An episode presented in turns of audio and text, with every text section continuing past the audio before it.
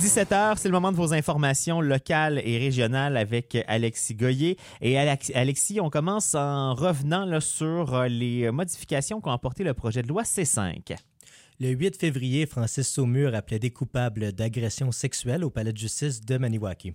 La peine qui lui a été imposée est de 12 mois de détention avec sursis, c'est-à-dire qu'elle est purgée à domicile, dont les six derniers mois consisteront en un couvre-feu. Les peines avec sursis sont plus fréquentes depuis l'adoption du projet de loi C5 intitulé Loi modifiant le code criminel et la loi réglementant certaines drogues et autres substances.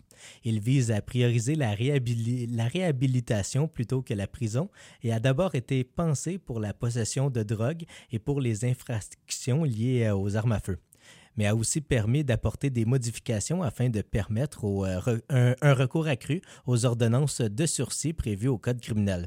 Sophie Châtel, députée de Pontiac, en dit davantage sur ces cinq. ce qui est important pour les femmes, c'est de prévenir la, la récidive dans le cas d'agression sexuelle. Et est-ce qu'on prévient la récidive en incarcérant une personne ou plutôt en le dirigeant vers une réhabilitation et réintégration et un traitement de la cause du problème. Dans le cas de Francis Saumur, le juge ne lui a pas ordonné de suivre une thérapie. Kathleen Godmer, coordonnatrice du Centre d'aide et de lutte contre les agressions à caractère sexuel Vallée de la Gatineau, considère que C5 est un recul. Quand on confronte nos élus, puis qu'on entend des réponses comme quoi, euh, ah ben les gouvernements, le système de justice préfère plutôt euh, des peines plus légères et on souhaiterait que ce soit des thérapies pour de la réhabilitation plutôt que des peines de prison. C'est pas une peine de prison ou une peine sévère qui empêche une thérapie. On a l'impression qu'on régresse.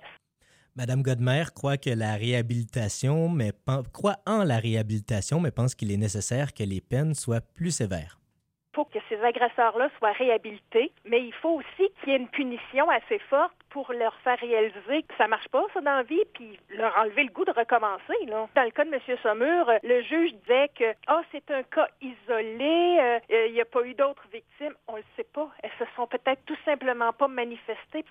Sophie Châtel a voté en faveur du projet de loi C5 en juin 2022. Il est maintenant question du pont couvert de Grand Remous qui est maintenant aussi fermé aux piétons. Fermé aux automobilistes depuis près d'un an pour des raisons de sécurité, le pont couvert Savoyard à Grand Remous est maintenant interdit d'accès aux piétons.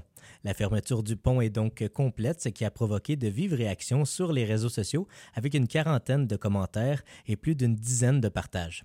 La mairesse de la municipalité, Jocelyne Lirette, a expliqué que des grillages seront installés de chaque côté du pont en raison de la fragilité de l'infrastructure. Oui, c'est plus dispendieux. OK? C'est plus dispendieux parce que, je veux dire, euh, les travaux qui vont être à faire euh, par rapport au pont, c'est une structure qui est complexe. Ils sont même obligés de faire euh, quasiment de l'ébénisterie pour être capable de, remplacer les planches qui sont dessus. Le ministère des Transports du Québec a informé la mairesse de Grand Remous lors d'une rencontre en après-midi hier que le pont sera fermé pour une durée indéterminée. Pour le moment, le MTQ n'a pas fait que le constat de l'état du pont couvert et n'a pas encore donné d'informations euh, sur le coût des réparations. Jocelyne Lirette dit avoir été informée que les travaux seront faits de manière différente puisqu'il s'agit aussi d'un monument patrimonial. Bien, écoutez, je trouve ça dommage, très dommage que ce pont-là soit brisé, qu'on ait besoin de réparation. Mais malheureusement, c'est le ministère qui va gérer ce dossier-là. Nous allons faire des pressions mais au bout de la ligne, c'est quand même le ministère qui s'occupe de cette structure. La mairesse dit avoir contacté le député de Gatineau, Robert Bussière, afin de faire pression sur le MTQ et obtenir que le pont soit réparé. Elle a aussi l'intention d'évoquer le sujet lors du prochain conseil municipal prévu le 4 mars prochain. Il y a Bouchette qui est à la recherche du site adéquat pour y construire un garage municipal. La municipalité de Bouchette est à la recherche d'un emplacement afin d'y construire un garage municipal. Deux sites sont présentement évalués par le conseil municipal. Grâce au programme d'amélioration et de construction d'infrastructures municipales offert par Québec, la municipalité affirme être en mesure de construire un garage à trois portes. Le maire de Bouchette, Steve Lefebvre, en dit davantage. C'est pas encore déterminé. On regarde tous les côtés pour pas nuire aux citoyens puis qu'on soit le plus efficace. On est en train de regarder avec les plans. C'est pas encore déterminé. On souhaite beaucoup un trois portes vu que les, subventions sont vraiment bonnes. on va construire quelque chose qui va être durable pour plusieurs années.